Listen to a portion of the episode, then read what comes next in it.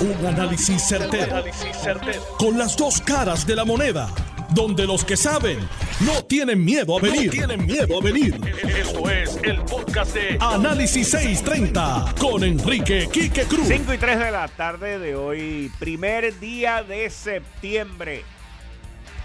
Usted sabe que en 1939, un primero de septiembre, comenzó la Segunda Guerra Mundial. Alemania invadió a Polonia. La ciudad de Danzig en Polonia fue invadida el primero de septiembre de 1939, lo que dio comienzo a la Segunda Guerra Mundial. Increíble, hoy, un día como hoy. Así que, pero miren, les tengo, les tengo aquí una pequeña información nosotros aquí el lunes, en entrevista que hicimos con el ex director ejecutivo de la Autoridad de Energía Eléctrica, Josué Colón, le anticipamos a ustedes el desastre que estamos viviendo en términos de energía eléctrica. Le anticipamos los, los apagones.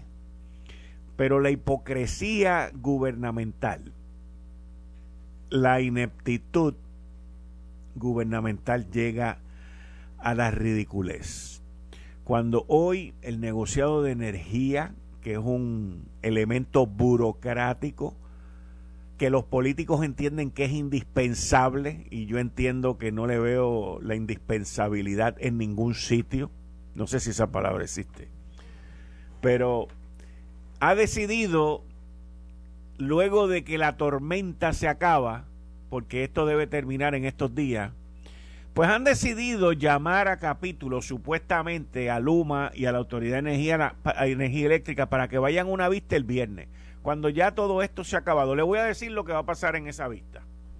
Allí van a ir los que vayan y van a decir que ya está todo arreglado, que ya está todo bien, que los apagones se, se acabaron o que los apagones se apagaron y que la cosa va a ir bien. Eso va a durar como una semana más, pero esto es todo un montaje de un grupo de burocráticos que se gastan más de 20 millones de dólares al año, perdón, 5, más de 5 millones al año, contratando a personas que vienen de otras administraciones con favores políticos y haciendo 20 barbaridades. Pero eso es lo que queríamos, eso es lo que tenemos. Bueno, los apagones continuarán y Dios nos coja confesado que para acá no venga un huracán o una tormentita de esa bananera porque vamos a terminar frito. Bueno, esta mañana a las 7 y 18 de la mañana, el representante del Partido Popular, del precinto 2, Luis Raúl Torres, hizo público los resultados de su prueba de dopaje de hace dos semanas. Esto ha sido una controversia que nosotros aquí en Análisis 630 la hemos mantenido viva desde la semana pasada. Inclusive Migdalia Rivera, que está con nosotros los miércoles, lo trajo como tema la semana pasada. Y una vez más en Análisis 630 hemos mantenido ese tema, como el de los apagones y como muchos otros temas que se quieren perder dentro de la nubosidad, dentro del humo, dentro de la neblina de los medios y sus intereses como pasó también con la marcha de los cristianos del 16 de agosto, que los medios lograron ocultarla, menos aquí, como si esa marcha nunca hubiese existido.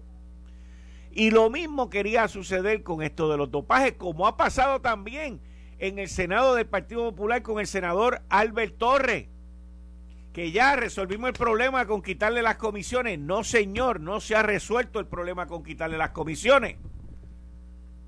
Todas estas cosas las tratan de amapuchar y cuando digo amapuchar me refiero a esconderlas debajo de la alfombra para que el tema no siga y la situación no continúe. Y nosotros aquí hemos dado seguimiento a las pruebas de dopaje y esta mañana a las 7 y 18 de la mañana el representante Luis Raúl Torres emitió un tuit y sacó su informe de negativo. Yo lo recibí a las 8 a través de otro medio directamente con él a las 8 de la mañana, le pedí autorización si podía lanzar un tweet, lo hice y eso se ha convertido ahora en el estándar. De ahí en adelante, una cantidad de representantes del Partido Nuevo Progresista y del Partido Popular Democrático en caravana han ido imitando las acciones que hizo el representante Luis Raúl Torres, como debe ser, como debe ser. Ahora, algo pasa, algo pasa. Algo pasa porque el presidente de la Cámara también hizo público sus resultados negativos y los publicó y tú, tengo acceso a ellos. Pero me llama la atención las expresiones del presidente de la Cámara, Rafael Tatito Hernández, porque leen así.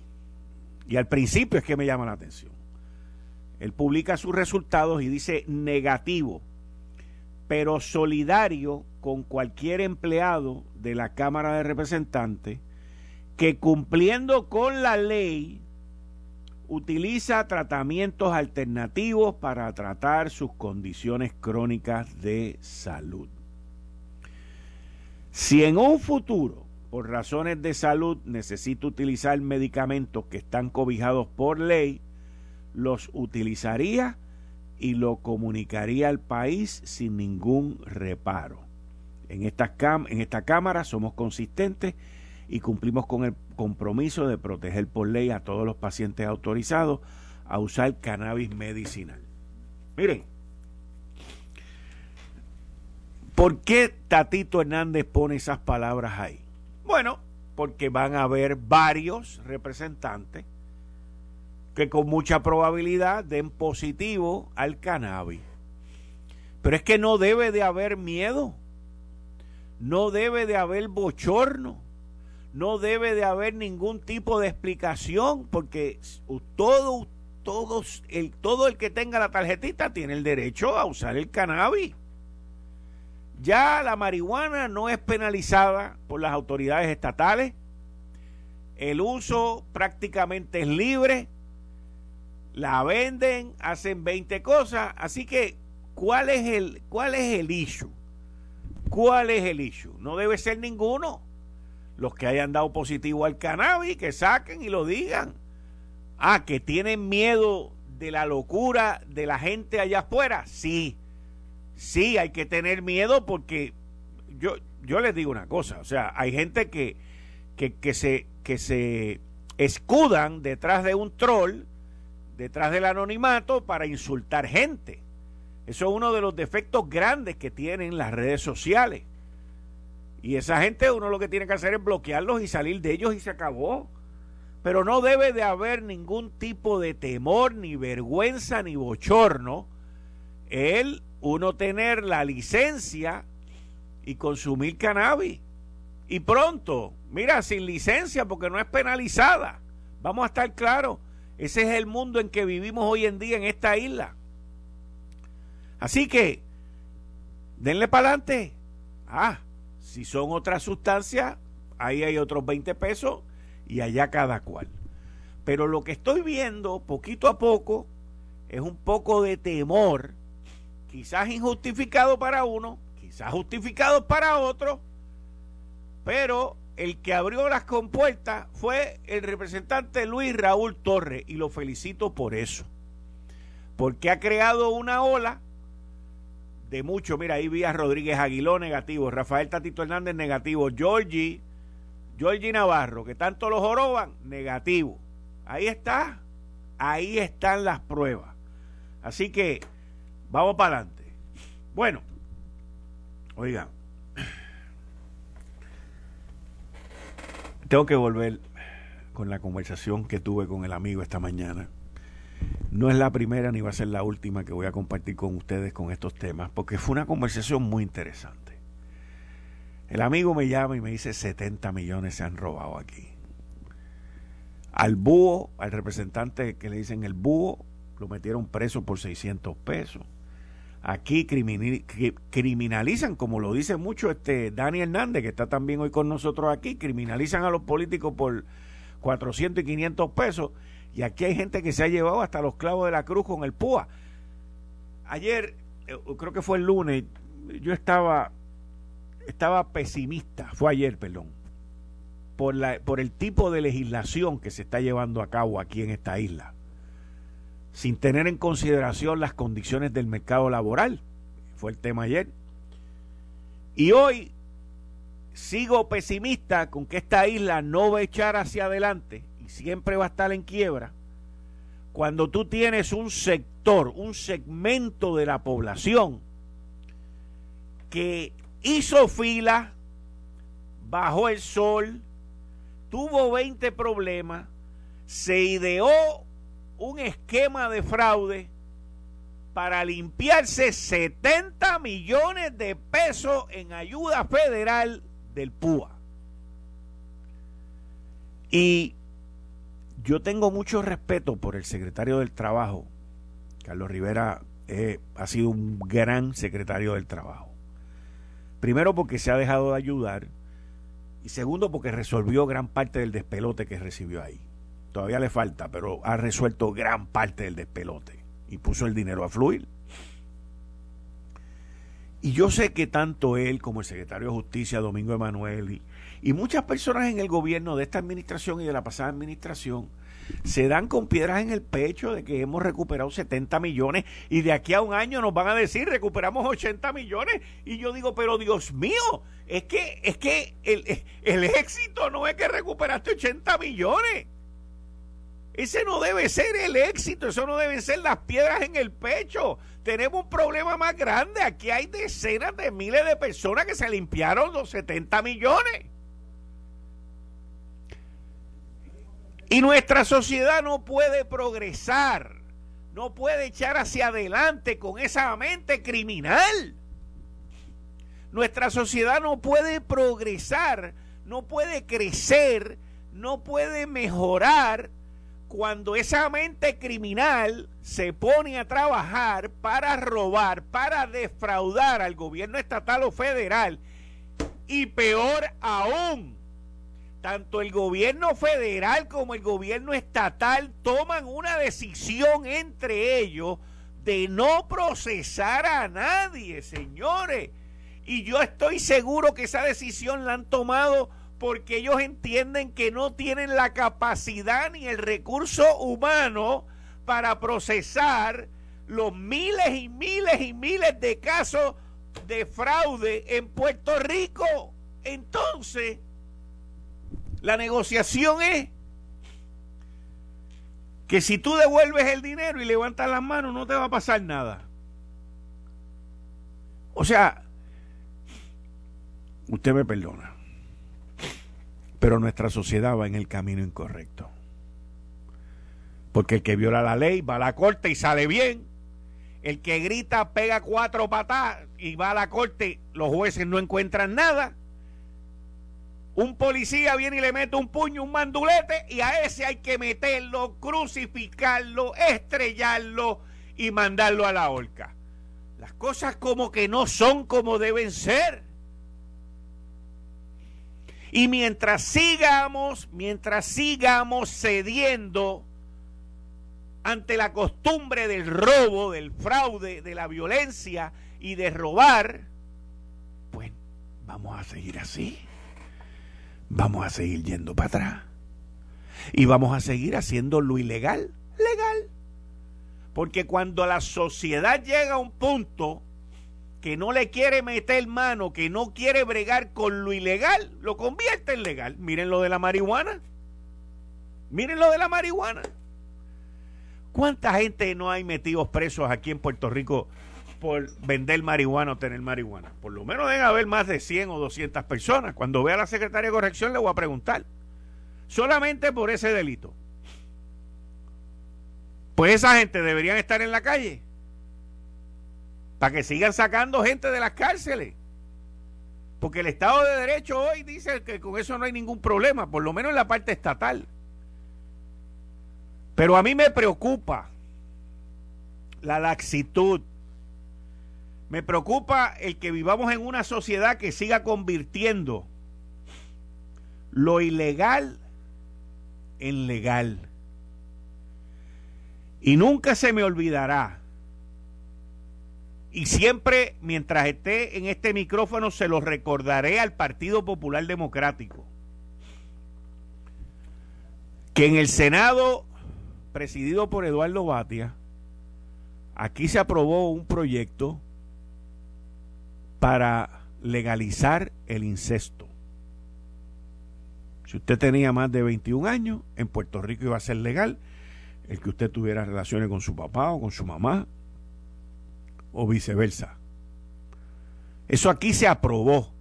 Y al igual que la marcha del 16 de agosto que trataron de esconder, ese proyecto después que lo aprobaron lo trataron de esconder. Yo tengo la hoja de votación y el Partido Popular aprobó eso en el Senado de Puerto Rico. Cuando yo empecé a leer los nombres en este programa, al otro día lo escondieron, lo quemaron y lo borraron hasta del Internet. Pero eso existe y eso fue así y esa es la historia. Y cuando usted tiene una sociedad encaminada en convertir lo ilegal, lo absurdo, lo enfermo, en normal, legal, tenemos un serio problema. Y el fraude del PUA de los 70 millones de pesos es un serio problema social que tenemos en esta isla. Y cuando las autoridades no quieren meterle mano al problema y se justifican y vanaglorian y ven como exitoso el haber recuperado 70 millones de pesos sin haber acusado a nadie, tenemos un serio problema con las autoridades gubernamentales. Serio problema. Porque ahí usted entonces empieza a aceptar todo lo malo como bueno. Ahí usted empieza a decir, eso no es nada. Eso no es nada. Y cuando empiezan esas comparaciones, estamos fritos. Y la analogía la llevo al sistema eléctrico en Puerto Rico. Cuando el gobierno permite, permite algo que antes no se permitía, que es que un funcionario público vaya a un programa de televisión como pasó anoche jugando pelota dura y diga, no, porque es que el huracán María, brother, el huracán María cumple cuatro años. No, porque el sistema está frágil. El sistema está frágil por culpa de la negligencia de la Autoridad de Energía Eléctrica. Y no solamente de los que están allí ahora, pero de los que estaban antes. Porque la estrategia de los que estaban antes siempre fue el dejar que la generación se cayera como está ahora para meter plantas nuevas. Ustedes no se acuerdan cuando nos trataron de vender después de los terremotos del 2020 que Costa Sur no se podía abrir y que el gerente de la planta dijo yo lo puedo abrir en 90 días y que lo sacaron de esa planta porque el, truco era construir una en Yabucoa que va a tardar más de 5 años. Cuando la corrupción sale del gobierno, sale de las agencias públicas y de las corporaciones públicas, nosotros estamos a la merced. Y eso es lo que estamos viviendo hoy. 70 millones de pesos. 70 millones de pesos. Y el número va a llegar a 80. Porque el PUA termina el 4 de septiembre, este sábado que termina. Eso es lo que han recuperado hasta ahora. Eso es lo que han podido detectar. Esas son la gente que han levantado las manos. ¿Qué por ciento ha levantado las manos? Póngale que un 10 o un 20% fraude tiene que haber sido sobre 300 millones de pesos. Fácil. Fácil. Es una cosa bárbara. Pero les voy a dar les voy a dar un rayito de luz en comparación. No lo debería de dar, pero lo voy a dar porque uno tiene que ser justo en el análisis. Hay estados en la nación norteamericana que el fraude ha sido de 200 y 300 millones de pesos. O sea, que esto es algo es una pandemia. Es una pandemia. lo preocupante es que las autoridades federales y estatales miren para el otro lado. Esa es la parte mala. Esa es la parte preocupante. Mete miedo yo. Mete miedo. De la manera que yo lo veo, está todo sobre la mesa. Está todo sobre la mesa. De aquí a 50 años lo más probable es si usted mata a alguien no es un crimen. Estoy hablando y, y estoy diciendo, estoy siendo serio y responsable en mi comentario. De la manera que vamos y hacia dónde vamos. Van a haber ciertos tipos de asesinatos que no van a ser asesinatos, ciertos tipos. Lo que ocurrió anoche con esta señora en Río Grande, el primer feminicidio que va a someter el Departamento de Justicia, es algo preocupante. Van nueve mujeres asesinadas este año. Es algo que todos tenemos que educarnos y todos tenemos que entender lo que es un feminicidio. Porque en, en, la palabra, en el Código Penal, es algo nuevo, tiene que ver con conducta, tiene que ver con conducta, tiene que ver con el comportamiento del agresor, del asesino. Y, y los familiares, los hijos, los vecinos, tienen que educarse porque hay unas conductas que son las mismas, suceden y siguen y siguen y nosotros miramos para el otro lado y ¡pácata! Vienen y la mano. No podemos seguir así. Eh, estás escuchando el podcast de Noti1. Análisis 630 con Enrique Quique Cruz. 5 y 30 de la tarde de hoy miércoles, primer día de septiembre del 2021. Tú estás escuchando Análisis 630. Yo soy Enrique Quique Cruz y estoy aquí de lunes a viernes de 5 a 7, como todos los miércoles a las 5 y 30 con la licenciada Zoela Boy. Buenas tardes, licenciada. Bienvenida a Análisis 630, como siempre, los miércoles. Buenas tardes, Quique. Saludos a ti, a todos y a todas allá en Noti1 y a tu público de todos los días. Licenciada, Ayer, anoche, asesinaron a otra mujer. El primer feminicidio eh, en Puerto Rico. El Departamento de Justicia se apresta a acusar, no sé si ya lograron acusar a la persona, pero ya estaban eh, los elementos de, de, ese delito bajo la nueva ley que el gobernador Pedro Pierluisi firmó el pasado 28 de agosto Entiendo que con dos testigos estaban completamente claros. Eh, y lamentablemente eh, nosotros como sociedad lo que estamos haciendo pues no está funcionando para evitar la violencia de género y el ataque hacia las mujeres, los niños y cualquier ser humano. Sí, eh, yo creo que para que el público que te escucha esté al tanto, eh, recientemente, como tú bien dijiste, el 27 de agosto de este año, hace unos días atrás, el gobernador Pedro Pierluisi convirtió en ley un proyecto que salió del Senado de Puerto Rico, donde por primera vez en Puerto Rico se incluye dentro de nuestro Código Penal los delitos de feminicidios y transfeminicidios. Estos son asesinatos cuando la víctima es mujer o cuando la víctima eh, es una persona que su identidad o expresión de género, real o percibida, no corresponde a aquella que le fue asignada al nacer. Así que cuando la víctima en un asesinato es cualquiera de estos dos, o mujer o eh, una persona de experiencia trans, de, ese momento en adelante se considera un asesinato en primer grado.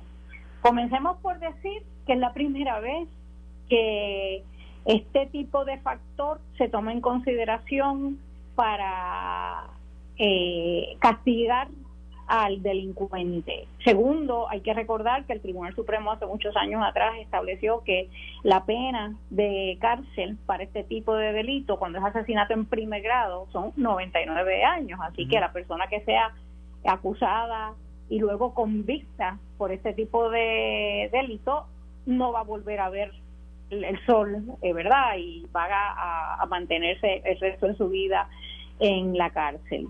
Yo tengo que decir primero que todo, gracias a Pedro Pierluisi. Yo, tú sabes que llevo muchos años en, el gobierno de Puerto Rico, en diferentes posiciones, y más recientemente he trabajado el tema de la violencia contra la mujer y la violencia de género, porque no solamente contra la mujer, sino como bien refleja esta nueva ley, también contra personas eh, de la comunidad LGBTIQ+, eh, y lo he trabajado con tres gobernadores recientemente, ¿verdad? En, más, en los tiempos más recientes, con Ricky, eh, con Ricardo Rosselló, luego con Wanda Vázquez y ahora con Pedro Pierluisi. Y yo tengo que decirte que a pesar de que uno de esos tres era mujer, yo creo que el que más entiende la necesidad de atender de forma específica este tipo de violencia es Pedro Pierluisi. Y esta legislación que tuvo mucho eh, mucha objeción de parte de muchos miembros de la legislatura, incluyendo de mi partido, eh, aún por encima de esa objeción, Pedro Pierluisi para mí tuvo la valentía y dijo, esto es lo correcto, lo voy a hacer, independientemente de que moleste, ¿verdad? Y un grupo significativo de, de las personas en Puerto Rico se puedan molestar. Y otra muestra de que Pedro Pierluisi entiende este asunto es que de los tres gobernadores, el único que entendió la necesidad urgente de promulgar la orden ejecutiva declarando el estado de emergencia con relación a este tipo de violencia fue él también. Así que comienzo diciendo como puertorriqueña, como mujer, como una persona que ha estado bastante vinculada por muchos años con la administración eh, del gobierno de Puerto Rico, gracias a Pedro Pierluisi y su eh, sensibilidad, entendimiento con relación a temas como este.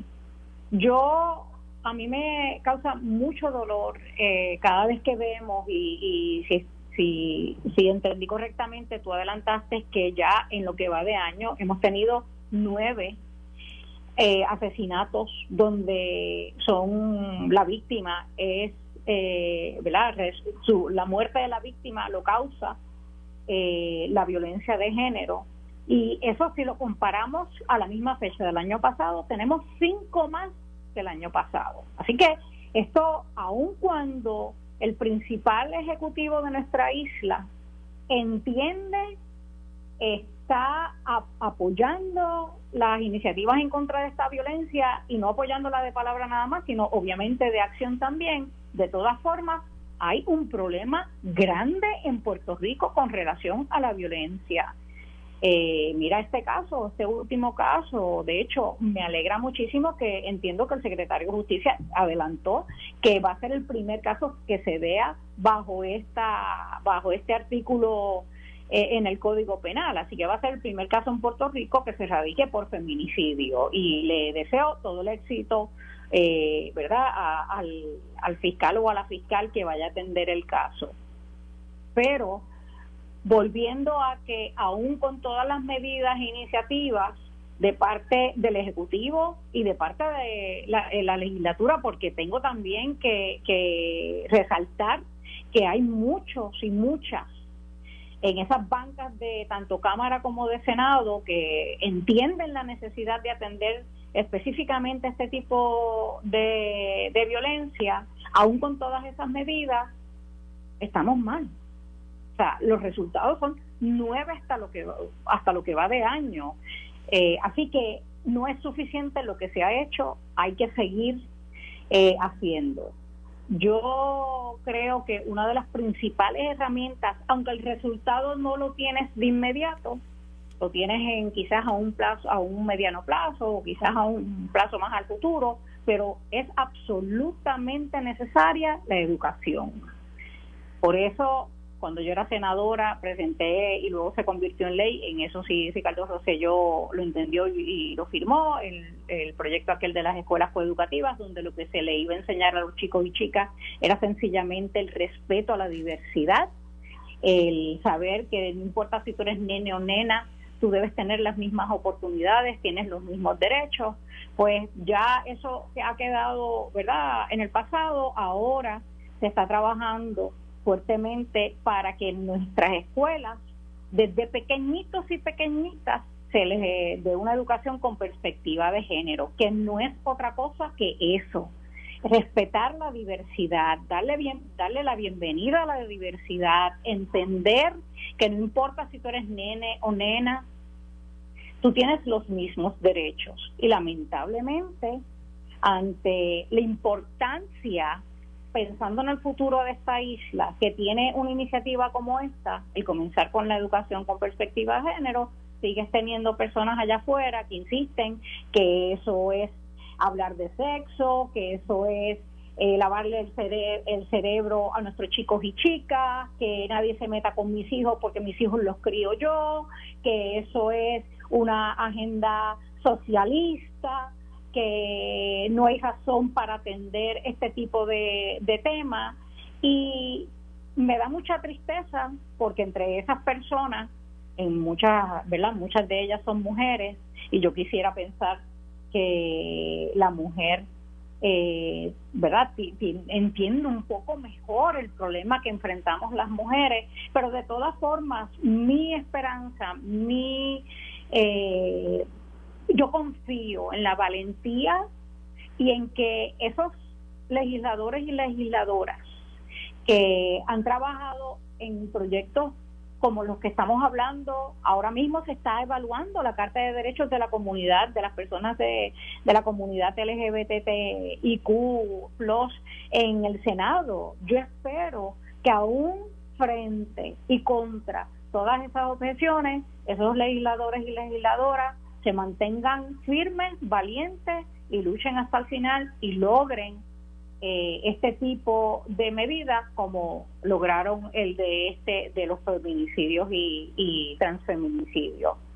Pero hay, eh, nos falta mucho y creo que hay que eh, seguir tomando pasos a corto plazo pero insisto la educación es absolutamente necesaria yo yo estoy de acuerdo con la educación y, y con todo el proceso que dé para que los seres humanos se respeten y, que haya tolerancia.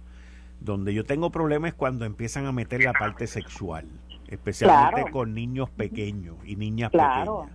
Ahí es donde yo me resisto, eh, porque hace poco yo, yo tengo un en Twitter, en mi cuenta de Twitter, hay una una de la gente que uno sigue que se llama Fue Dicho, y hubo alguien, no sé quién fue, que, que, dijo esta frase, a nuestros niños los tenemos que enseñar a pensar, no a lo que ellos deben pensar.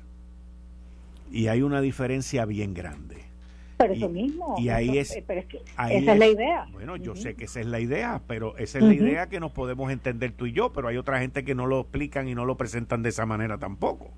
Pero, pero tú sabes una cosa que a mí me frustra aquí, que, eh, y yo sé que tú has, eh, hablaste en varias ocasiones con relación a esa, esa demostración que dio el grupo, insistiendo en que no se debe eh, utilizar la educación con perspectiva de género, la protesta que hubo frente al Capitolio, sé que tú lo has reseñado, eh, y no necesariamente eh, entiendo yo porque estuvieras de acuerdo, sino sencillamente porque es verdad. Hay que los medios de comunicación deben reseñar aquellos con los que están de acuerdo y aquellos que no están de acuerdo. Eso, eso. Yo, yo, yo cuando y, oye, tú me has leído muy bien. Yo he insistido en, en, en ese tema del 16 de agosto, no porque yo estuviese de acuerdo con lo que sucedió allí. Es que tú no puedes en una sociedad donde un sector está pidiendo una carta de derecho como tú misma estás diciendo, pues tú no puedes por otro lado venir y agarrar a otro sector porque está en contra tuya y censurarlo 100%. O sea, los extremos son malos y lo que ha ocurrido en esta isla con esa marcha del 16 de agosto es desastroso, desastroso. O sea, es algo, pero tan inverosímil. Y, y vuelvo y repito, tú me has leído bien, no porque tengan o no tengan razón, es que lo que ese sector ha hecho, el sector de los medios de comunicación, prensa, radio, televisión, lo que han hecho con esa marcha es vergonzoso, vergonzoso. Pues yo te tengo que confesar que yo hice una columna con relación a esto, ahora tú y yo estamos hablando sobre la, eh, hasta creo, hice un podcast con relación a esta marcha y tengo que decirte que yo, sin embargo, sí dije claramente que hablaba de ella porque hubo comentarios tan preocupantes desde mi punto de vista en esa marcha, eh, desde, por ejemplo, una de las delegadas congresionales eh, dijo abiertamente que es cierto que ella cree que Puerto Rico debe ser el Estado 51, pero sin embargo para ella es más importante trabajar y luchar por los principios conservadores. Y para mí eso es impactante porque ella fue electa no para hablar de principios conservadores, sí para trabajar y adelantar lo que aquellos y aquellas que creemos en que lo, pues, para Puerto Rico lo mejor es convertirse en el Estado 51, es para eso que a ella se se le eligió. Pero eso por un lado. Por otro lado, yo escuché a quien hoy tiene una banca en el Senado de Puerto Rico, una senadora, decir que esto de quienes defendemos la perspectiva de género, quienes eh, defendemos la bienvenida y el respeto a la diversidad, es porque tenemos una agenda socialista y para mí, ella tiene que saber lo que significa una agenda socialista. Así que lo dice porque lo que quiere es a aquellas personas que le siguen ciegamente eh, añadirle al miedo y por lo tanto a la objeción a este tipo de, de posición o de perspectiva, de hecho, de perspectiva, porque, oye, yo, Quique, tengo 56 años y yo creo que ni un día de mi vida he tenido una agenda socialista. Y sin embargo, con todas mis fuerzas, he y, es, y seguiré luchando por los derechos de todo el mundo.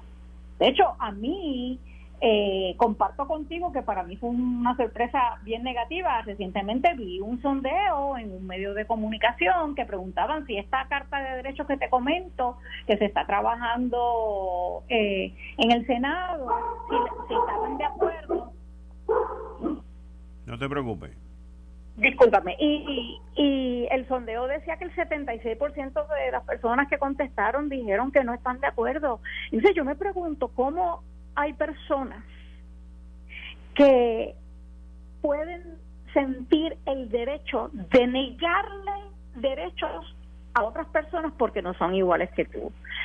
Pero volviendo entonces a lo que te decía, para que conste en récord, yo no soy socialista, yo no tengo una agenda socialista, nunca la he tenido, pero he y seguiré luchando por que la gente respete y le dé la bienvenida a la diversidad. Y de eso se trata, porque yo creo que cuando tú crías tu chico o tu chica, dejándole saber que el que no es igual que tú no es menos que tú, dejándole saber que el que no es igual que tú tiene tantos derechos como tú y por tanto hay que respetarlo. Yo creo que al fin y al cabo, de aquí a unos años, si tú creas, si tú creas esos menores de esa forma, vamos a tener una sociedad mucho más justa y con mucha menos violencia, porque situaciones como la que pasaron anoche se dará. Oye, yo no estoy diciendo que se van a acabar por completo, pero definitivamente la frecuencia va a ser menor. Y eso es lo que queremos. Lo que queremos es una sociedad justa y una sociedad donde se respete a la otra persona. Definitivamente, definitivamente. Pero eh, lo que pasa es que aquellos, y no, estoy, y no quiero generalizar, por favor, porque aquí también los que no están de acuerdo contigo se te tiran por el lado de que, ah, me ofendiste o ah, generalizado. Pero ven acá. O sea, eh, aquí hay un sector que reclama derechos que se lo merecen pero no están dispuestos a respetar los otros. Y ahí es donde está el problema. Es que yo creo que de los dos lados ah, hay no, para mí son extremistas. Perdóname, es que todo extremo es malo. Si tú comes mucho, te puedes morir. Si tú fumas mucho, te puedes morir. O sea, todo extremo es malo. Pero el, y, y vuelvo y repito, el tratar de silenciar y de desaparecer de la faz de la tierra una marcha que ocurrió aquí el 16 de agosto es la escupidera en la cara más grande que le pueden hacer a esta sociedad. Eh, eh, Yo insisto y abogo por la misma oportunidad para todo el mundo. Yo creo que todo el mundo debe tener la misma oportunidad de expresarse. Yo creo, sin embargo, verdad que la expresión debe ser con respeto y nuevamente, tú sabes, eh, yo pienso de esta forma, pero el que tú pienses de otra forma no te hace menos. Y, y yo creo que en ambos lados, lamentablemente, hay ese tipo de, pensamiento. Si tú no piensas como yo, pues entonces tú no vales. Mira, entonces tú. Acabo de encontrarlo. Lo dijo Margaret Mead. No sé quién es Margaret Mead. La frase es la siguiente, y le voy a dar retweet de nuevo, porque ya lo, lo voy a hacer ahora. Los niños deben ser educados sobre cómo pensar, no acerca de lo que deben pensar. Ahí está. Pues, y, eso mismo, preséntale las opciones, déjale, darle todo el conocimiento y que cada uno a medida que vaya creciendo y vaya, este, ¿verdad?, madurando, pues decida cuál es la posición o cuál va a ser su perspectiva en la vida. Pero cuando tú quieres insistir en enseñarle a un niño o a una niña que si no eres como yo, no vales lo mismo que yo, ahí hay un problema grande. Eh, pero, pero nada, volviendo a lo de los feminicidios, yo me alegro, le agradezco a los legisladores y legisladoras, al gobernador de Puerto Rico, que por fin en nuestro Código Penal se considera asesinato en primer grado, por lo tanto es muy probable que vaya por 99 años a la cárcel una persona que le quita la vida a, cuando, eh, verdad eh, le quita la vida a una mujer o a una persona de experiencia trans. Me alegro mucho y otra vez éxito a la fiscal fiscal que lleve este caso. Sí, definitivamente. Oye, Quique, te iba a comentar en otros temas. Yo estoy bien preocupada por esto de los apagones. Yo no sé cuál es tu posición, pero a mí me resulta bien preocupante. Acabo de ver en, en las redes sociales que hoy nuevamente puede haber un apagón, que de hecho están diciendo que pudieran los apagones continuar por todo el fin de semana. Y yo, a mí me parece que tú tienes como que dos eh, piezas en este rompecabezas, que una está diciendo que es culpa de la otra y la otra está diciendo que es culpa de... No, aquí, aquí solamente hay un culpable. Aquí, aquí solamente, honestamente, conozco el tema tan y tan y tan bien. Sé que lo conoces, por eso te lo traigo. Eh, se me ha acusado de, de vendetta, de 20 cosas, pero hoy me dan la razón todo lo que está ocurriendo. Aquí en Puerto Rico ha habido un plan de ambos partidos, de ambos partidos, populares y PNP, que han permitido y auspiciado el desastre que hay hoy en la generación en Puerto Rico.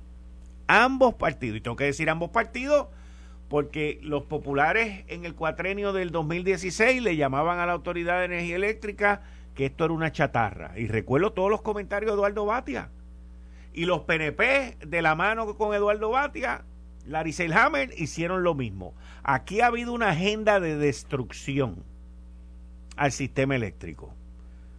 Y ambos han sido exitosos. Eso es lo más brutal. Ambos han sido exitosos. Han destruido el sistema eléctrico de Puerto Rico. Son pocas las veces que uno puede decir que un político ha sido exitoso o que dos partidos juntos han sido exitosos. Ambos han sido extremadamente exitosos en destruir el sistema eléctrico de Puerto Rico. Pero ¿qué pasa? Que solamente hay un culpable y son los que han estado en la Autoridad de Energía Eléctrica. Yo toda... Es que la gente se le olvida.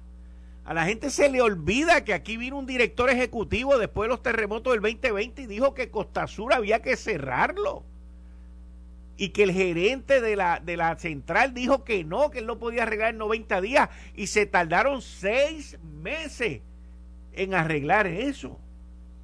Y la, y la solución hoy, primer día de septiembre del 2021, no es privatizar la generación. A eso iba. Esa no es la solución. Ese puede ser el camino, porque el privatizarla ¿Y qué es lo que vamos a privatizar si está todo roto? ¿Qué, es lo que vamos a privatizar? O sea, ¿cuánto más le van a meter a la maldita factura de la, de la luz? Es, que, o sea, es, es, algo que como no hace sentido, a quien único le hace sentido es a ellos. Yo yo quiero hacer dos comentarios con relación a esto de los apagones. Lo primero, yo he escuchado, yo he escuchado personas por ahí decir que esto, todo, los apagones los están provocando para que entonces haya un ánimo en el pueblo de concluir que definitivamente hay que quitar la generación, que es lo único que queda en la Autoridad de Energía Eléctrica, y ponerlo en manos privadas. Esta teoría de conspiración. Yo tengo que decirte sinceramente que yo no creo que los apagones se están provocando con intención esta. Yo creo que es producto de lo que tú estás diciendo, de que por años administraciones PNP y populares no atendieron este sistema. Así que lo que lo que quiero decir sobre las teorías de conspiración es cuidado con estar diciendo que hay tú sabes que hay una conspiración aquí. Yo creo que es sencillamente resultado de la mala gestión durante muchos años. Y la gente cuando dice las teorías estas de conspiración yo llevo verdad o estuve unos cuantos años dentro del gobierno. La realidad es que es cierto en algunas ocasiones sí el, el gobierno conspira. Pero primero que yo me siento que yo puedo confiar en Pedro Pierluisi como que él no permitiría que eso que se está diciendo o algunos están diciendo de que los apagones son con toda la intención eh, el, yo creo que, o sea, yo me siento confiada de que no lo permitiría. Y segundo, la realidad es que en muchas ocasiones las personas empiezan a hablar de conspiraciones o de estas teorías de conspiración porque no tienen toda la información. Cuando tú estás en el gobierno de Puerto Rico tienes más información que el pueblo, definitivamente, y tomas decisiones a base de eso. Pero lo segundo que quiero decir con relación a esto de los apagones. Hoy se nos dice al pueblo puertorriqueño que para finales de este año debe haber un plan ya establecido para privatizar la generación eh, de la energía en Puerto Rico. Yo no sé si esa es la respuesta. Yo estoy en récord y reitero, yo creo en que hay ciertas cosas que hay que ponerlas en manos del de una compañía privada, del sector privado, y que el gobierno se encargue de verdaderamente fiscalizar. Pero si se va a hacer, si se va a hacer, yo tengo que pedir y uso tus micrófonos en Noti1, Quique, porque creo que es bien importante. No puede ser, el proceso no puede ser igual que el que culminó en, en el contrato este de Luma. Por varias razones. Uno, yo creo que esta privatización no se puede dar en un periodo de huracanes, como hicieron lo de Luma. Segundo, yo creo que cuando se escoja la compañía, si se va a hacer, tiene que ser una compañía, no que diga que ya está lista para dar los servicios, es que pruebe que está lista para dar los servicios, porque Luma nos estuvo diciendo que estaba lista, que estaba lista, que estaba lista, y mira lo que estamos viviendo hoy. Y lo tercero, los otros días yo estaba viendo que se dieron unas vistas públicas en la Cámara de Representantes con relación a la situación que tienen los ex empleados de la Autoridad de Energía Eléctrica que fueron enviados a diferentes agencias. Dame, dame, eso es un subtema, dame un momentito, no te me vayas, quédate ahí. Esto fue el, podcast de Notiuno. Análisis 630 con Enrique Quique Cruz. Dale play a tu podcast favorito a través de Apple Podcasts, Spotify, Google Podcasts, Stitcher y notiuno.com.